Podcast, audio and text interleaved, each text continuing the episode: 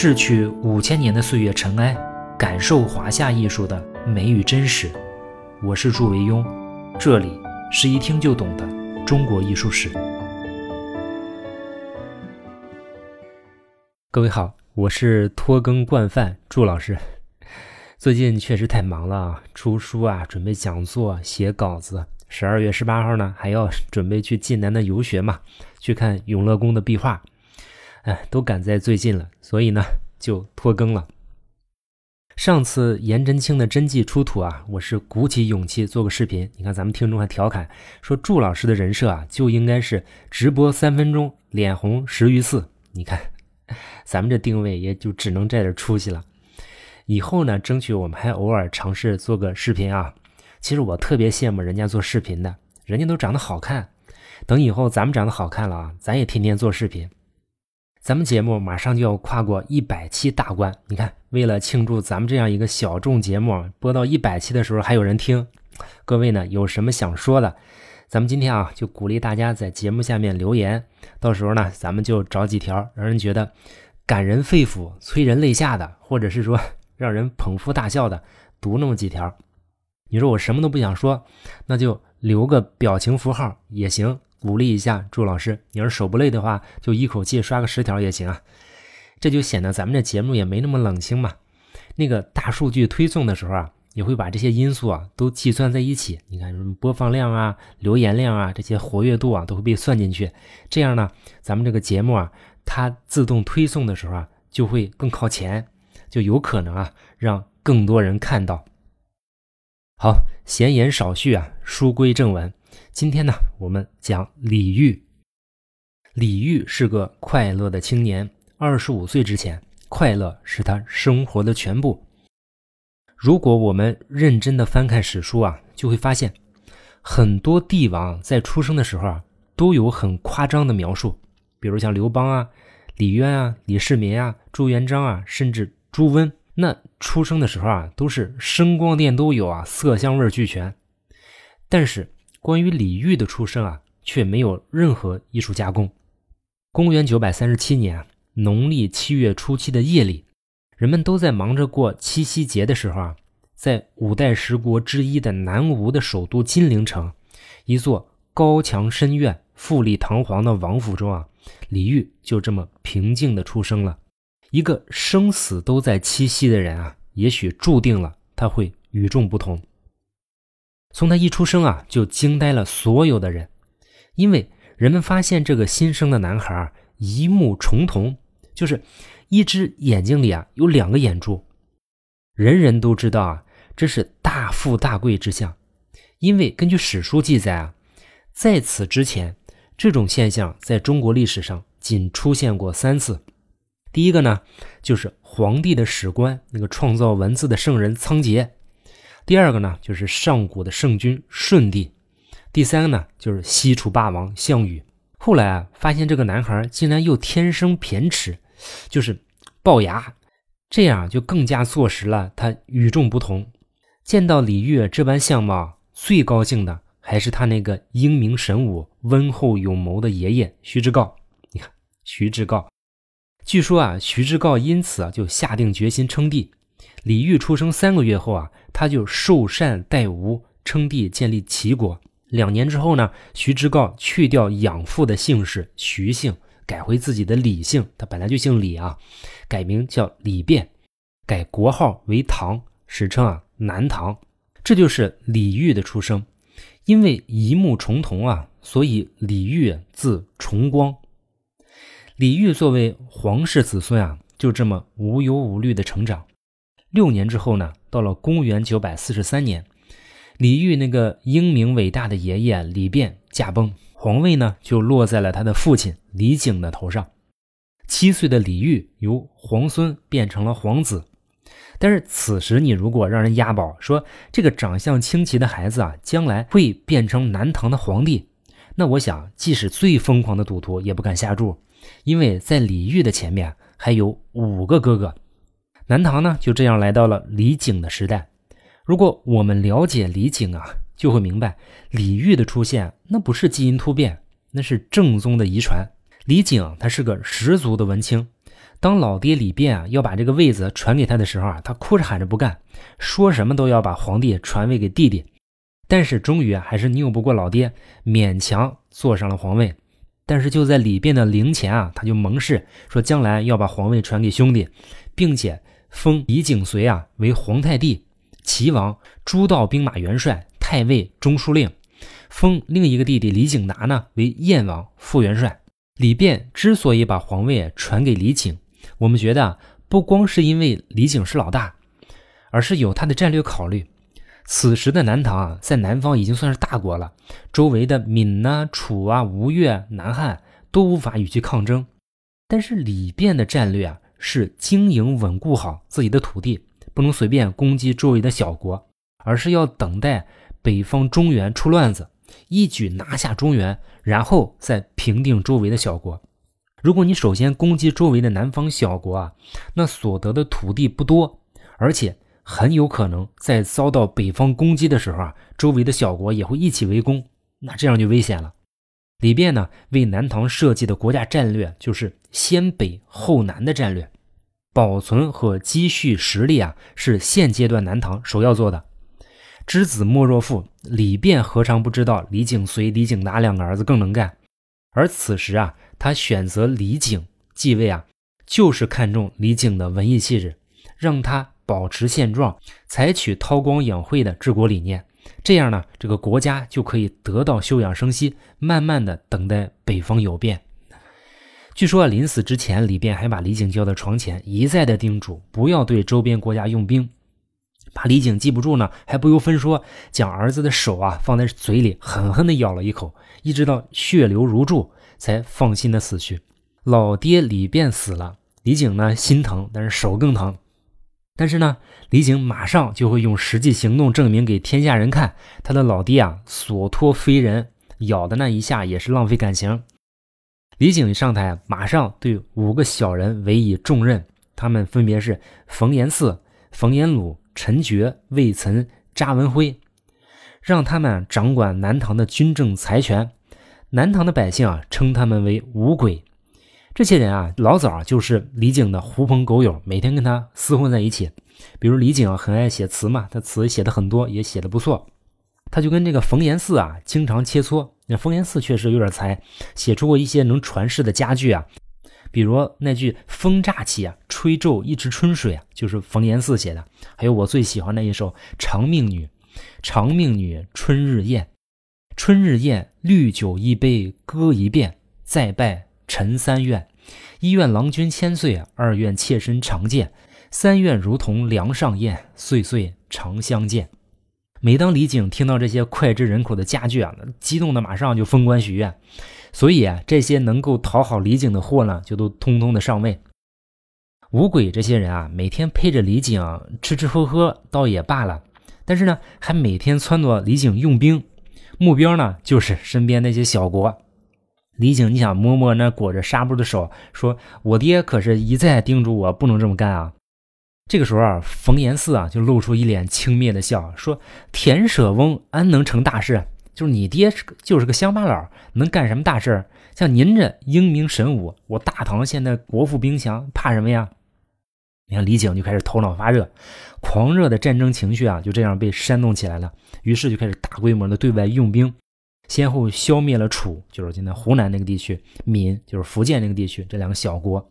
疆域呢，一度达到了南唐历史上最大，它包括今天的江西、安徽、江苏、福建、湖南、湖北等部分地区，一共三十五个州，人口也达到五百万。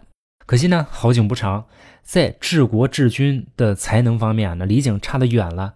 再加上用人不当，很快就失去了对新入的闽和楚的控制，国力呢也大为削弱。你看，偷鸡不成蚀把米。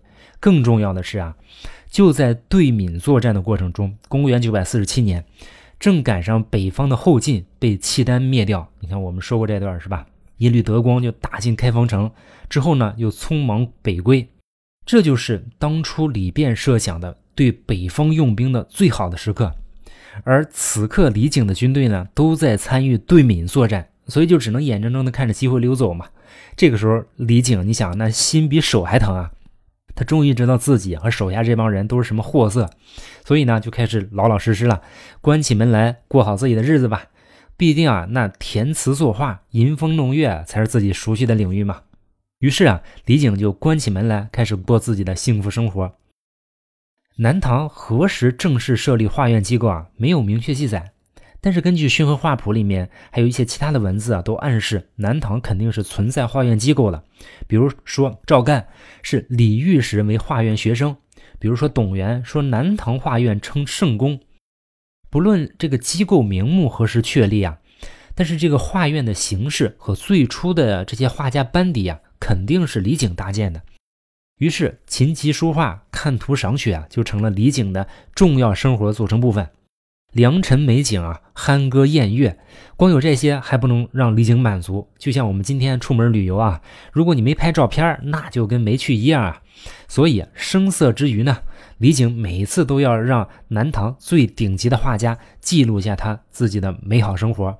比如北宋郭若虚啊，在《图画见闻志》里面就记载了这样一次活动，说李中主保大五年元日大雪，命太帝以下登楼展宴。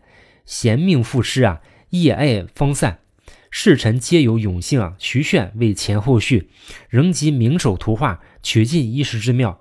真容高冲古主之，侍臣法部司竹周文矩主之，楼阁宫殿啊，朱成主之，雪竹寒林啊，董源主之，池沼秦虞啊，徐崇嗣主之。你看，徐崇嗣。参与了这次赏雪的这个图的创作，这个事情我们之前也提到过。在这次大型的宫廷赏雪活动啊，你想有徐铉这样的顶级文人，那徐铉当时非常有名的啊，当时也很有才华。他每次出使北方，那个后周或者后来北宋的那些文官啊，都不敢陪他，都不敢接待他，因为啊，这个过场说不过他。徐铉的词啊也写的非常好，他有一首《抛球乐》。歌舞送飞球，金宫碧玉绸。管弦桃李乐，帘幕凤凰楼。一笑千场醉，浮生任白头。你看，也有周文具啊、董源啊、徐崇嗣这样的顶级画家参与。李璟的日子那真是好不欢畅。伴随这样的活动呢，周文具这些人啊，也就登上了中国艺术史的舞台。周文俊呢，是今天江苏句容人，生卒年不详。但是呢，他在南唐的李璟和李煜两朝啊，都担任宫廷画师，擅长画人物，多以宫廷贵族或者文士生活为题。他画画描法比较特殊，不再像之前的顾恺之啊、吴道子那样流畅挺拔，他的线条就略带抖动和顿挫。人们说他行笔啊曲折战彻，所以啊称之为战笔描。他存世的作品有《重平会棋图》啊，《琉璃堂人物》啊，《文苑图》啊等等。当然，这些作品啊，目前看啊，应该都是宋人之后临摹的作品，不再是原作。《重平会棋图》呢，记录的就是李璟的幸福日常。这幅画现在收藏在北京故宫博物院。之所以叫《重平会棋图》啊，就是因为它这个画中背景画有一个屏风。我们可以看下面的图啊，这个屏风中啊还画有一座屏风，画中有画，它那个画中的那个三扇屏风啊都是大幅的山水，这就是当时山水画最主要的一个应用场景。我们今天看到啊金官董巨那些山水画都被裱成卷轴、立轴，但是历史上他们最初啊可能都是截取自这种屏风画。屏风上画中一个主人模样的人倚靠在榻上，几个女仆呢正在铺床伺候，精致的家具器物啊都在使劲的彰显着富贵奢华。相比之下呢，这个实际画中的生活场景中反而显得比较简单。你像家具啊、头壶啊、箱子、棋盘、食盒啊都很清雅，没有像贴金戴银的像暴发户一样。你看，这就是人家李璟的品味。这幅画中出现十个人，屏风画中呢是一主四仆，现实画中呢是四主一仆。画面中心位置啊就是四位男子下棋观棋的情景，他们的神态各异，举止不同。画中没有标注这些人的姓名，但是经过几代学者的努力啊，现在基本确认说画中啊正是李景和他三个兄弟。其中呢这个身材肥大。头戴高帽，坐在中间，正在玩笔记本电脑的，就是李景。他手里拿那个东西是盘盒啊，但是看起来特别像一个笔记本电脑。其余三个人呢，都是分别是晋王李景随、齐王李景达、姜王李景替。画中四兄弟啊，一团和气。李景爱护自己的兄弟啊，那是有名的，甚至超过疼爱自己的儿子。你看这幅画也算是一个极好的体现。朱文炬啊，用蘸笔描绘制人物的衣纹啊，表现这种布纹的质感，展示他深厚的功底。四个人物衣纹和用色啊，都显得简淡清雅。室内的生活用具呢，也都刻画的逼真自然。比如像头壶啊、屏风、棋子、箱子、床榻、茶具等等，这些都为后人研究五代时期的各种生活器具啊这种形制啊提供了重要的图像资料。你比如头壶上绘制的应该是十二生肖图案，你看我们只看到了一部分，但是每一幅呢都是惟妙惟肖。尤其值得注意的是啊，这么精致细腻的描绘啊，竟然是只在四十乘以七十厘米这个尺幅之内。绝对是这类作品中的精品，高端贵族气啊，那朱文炬能驾驭；那深沉文艺范儿呢，自然也不在话下。《琉璃堂人物图》啊，就是这类题材的作品。首先，我们说北京故宫博物院有一幅文苑图，上面有瘦金体题字说“韩晃文苑图，丁亥玉札”，并且有宋徽宗天下第一人的画押。过去啊，这幅画一直是被认为是唐代韩晃的作品。但是也有一些人觉得说这幅画缺少唐画的气息，这个衣纹线条颤动曲折，很像五代朱文炬的战笔描。另外，这个人物的头饰，他头上戴那个弓角上翘的幞头形式啊，也是到五代才出现的。另外呢，我们也刚刚看完重平会棋图啊，发现画中那个托盘啊、箱子啊、床榻的描绘啊，跟那个重平会棋图啊风格几乎一致。也就是说，他们应该大体上处在同一时期。后来啊，在美国大都会博物馆就拿出一个周文炬的琉璃堂人物图卷，其中后半段呢，与之前我们刚才说这个故宫的文苑图啊是一模一样，并且开头就题写这是周文炬琉璃堂人物图。琉璃堂人物图虽然它更长，但是这个画工它人物的表情神采啊都弱一些，比例衣纹啊也都稍弱。根据画面的提拔等信息啊，我们基本上可以断定，文苑图和琉璃堂人物图啊，都临摹自同一个原作，而原作最初应该就是周文炬的作品。后面我们讲郭忠树的《雪霁江心图》啊，也有类似的情况，就是国内有一份，国外有一份，国外那份更长。琉璃堂人物图啊，据考证是唐朝诗人王昌龄啊，在任江宁县县城期间啊，他在县衙旁边有一个琉璃堂，跟一群文人朋友聚会的故事。你看这个画中啊，有的坐在石桌上面研读书卷，有的趴在松树上面静心沉思，有的手持笔砚寻诗觅句，还有像四个人围坐在一起议论，其中还有一位僧人以及在旁边侍奉的童仆。你看画中的人物都情态各异，形神兼备，我们就可以看出聚会中每个人都全神贯注，极有兴致。你看，这都让我们非常羡慕。我们也想有这样一群朋友，偶尔来个聚会。技法上，我们从这里更能发现周文炬的人物形象的描绘非常逼真，蘸笔描运用的娴熟自如。蘸笔描的精妙之处啊，就是在于它的线条虽然是抖动和顿挫的，但是整个人物造型看起来还是比较流畅自然的。没有像尉迟乙僧他们当初那个取铁盘丝那么强烈的形式感。周文俊创造的人物形象更为细腻传神，刻画出了他们复杂的内心世界。你看，像人物的娴静、沉思、聚精会神的表情啊，都跃然于绢素之上。美好的日子啊，也是相似的。那李景呢，每天就过着他想要的生活，并且授意周文炬等人一众画家吧，随时记录下他生活中全部的美好。这就是他想要的。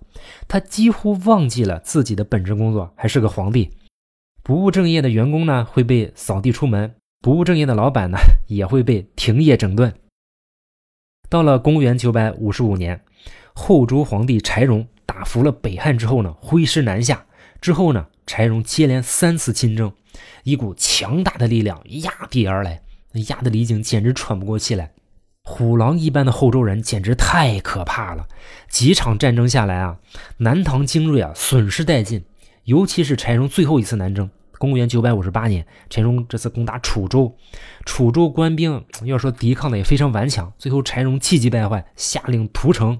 屠城这种事啊，古往今来任何人做都是非常的不人道，但是效果确实很明显。这次把李景彻底吓坏了，他同意啊，把长江以北的土地啊全部割让给后周，自动削去帝号啊，自称国主，他就不是皇帝了，国主。采用后周的年号，向后周称臣纳贡，以换取偏安的局面。这一年呢，李煜二十二岁，他由南唐皇子变成了南唐国主之子。之后呢，李景对后周彻底的臣服，不断的送礼表忠心，不断的各种讨好柴荣，以至于这个柴荣啊收礼收的都不好意思了。李景跟柴荣之间就建立了一种非常微妙的友谊。我看史书上《新五代史》啊，就记录了这么两件事情，能说明这段时间啊后周和南唐之间的一个关系。第一件事呢，就是南唐下属的泉州啊，名为南唐的属地，但是他跟南唐其实一直若即若离。他眼看后周强大嘛，这个泉州的刘从孝就给柴荣写信说：“奉表贡献于京师，世宗以景故不纳。”就柴荣说啊，说我跟李景关系不错，你少跟我来这套，跟我来套什么近乎啊？隔着锅台上炕，你想干什么呀？滚！后来呢，柴荣还专门派人啊去告诉李景说，吾与江南大义已定，然虑后世不能容辱啊，可及武士啊修城隍，治要害，为子孙祭。就说啊，我跟你江南大义已定。我保证不会收拾你，但是啊，我担心我的子孙不能容你，所以你要趁我现在我在，你要加固修城池。更重要的是呢，把重要的事情都做了，给子孙啊做一个好的安排。公元九百五十九年的七月啊，雄心勃勃的柴荣北伐，兵锋所指，那契丹响起一片。出兵仅四十二天，兵不血刃啊，就连收三关三州，一直打到。雄州固安，你看柴荣都可以搞雄安新区了，把契丹人吓坏了。但是这个时候啊，历史呢突然再次展现出他非常戏剧的一面，柴荣呢突然就病了。我们不得不感慨啊，命运是一把多么锋利的刀，多少英雄和美人啊，最终都在他的面前黯然的凋落。任你曾经如何的英姿伟岸，或者笑靥如花，柴荣突然病逝，北伐终止。他年仅七岁的幼子柴宗训继位，但是第二年呢，后周大将殿前都点检赵匡胤发动陈桥兵变，取代后周，建立宋朝。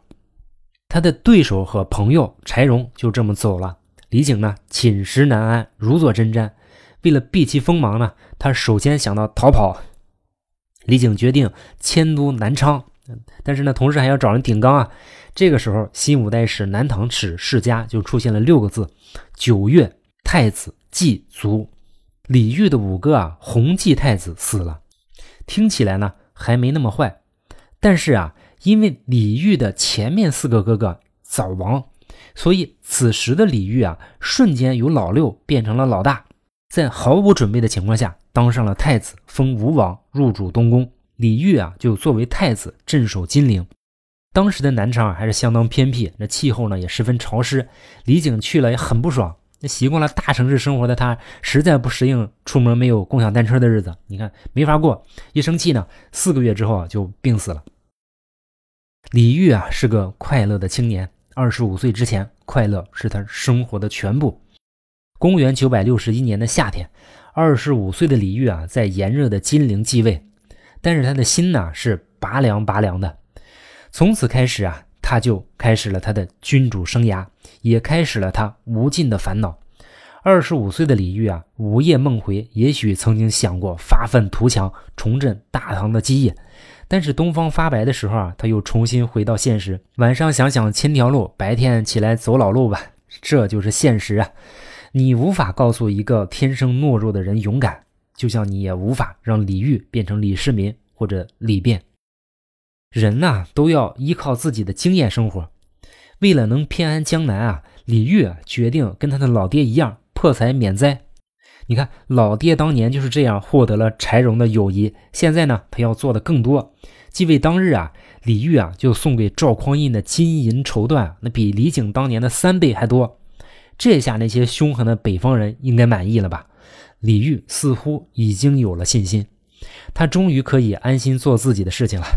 面对美好的江南风光，他再也无法克制自己无忧无虑的心情和享受一切美好生活的愿望。据说啊，李煜用嵌有金线的红丝罗帐装饰墙壁，以玳瑁为钉，又用绿宝石呢镶嵌窗格，以红罗朱砂糊在窗上。他与他心爱的大周皇后娥皇每天填词赏月，排练歌舞。他甚至非常意外地找到了散失多年的《霓裳羽衣曲》，那可是当年李隆基和杨玉环一起彩排的歌舞啊。于是呢，李煜和大周皇后二人啊，更正所获曲谱的错误。订正曲谱，重新使这个歌曲啊清悦可听，在金陵的宫殿中啊，盛唐的音乐再次回荡。书画当然也不能缺，李煜本人就擅长书法。北宋宣和书谱说啊，李煜啊，其作大字不是笔，卷帛而书之，皆能如意，是谓搓锦书。复喜作颤彻式，人又睹其状为金错刀，有喜作行书，落笔受应而风神溢出。至于这种金错刀的书体具体如何呢？我们现在也很难找到可靠的资料证实。不过从最后一句啊“落笔受应而风神溢出”啊，我们大体可以猜测，接近赵佶的瘦金体。巧不巧，都有一个“金”字。李煜呢还撰有书评，评论各家书法。我们之前也提到过，是吧？他说：“善法书者，各得右军之一体。”就是这个人学右军怎么样，那个人怎么样。最后说：“现之俱得之。”就是那那段话，为了写字呢，李煜甚至专门请四川啊的造纸匠造出一种诚心堂纸，是中国古代的名纸之一啊。因为这个诚心堂纸的质量非常好，以至于当时就一纸百金。此后的宋朝、清朝也都学习南唐的造纸技术，生产并且使用了这种纸。画家呢就更不缺了，李璟留下的原班人马，周文炬啊、董源啊、徐崇嗣啊等等，一个都别走，还要。扩编增加名额，在补充进来的年轻画家中啊，有一个人叫赵干，还有一个人呢叫顾鸿忠。那么他们又画出了什么作品呢？李煜又如何一步一步走向他生命的终点呢？我们下期再说。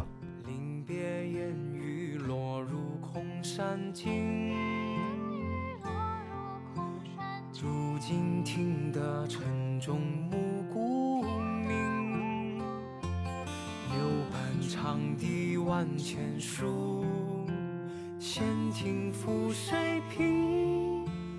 雨落巷里似有你踪影。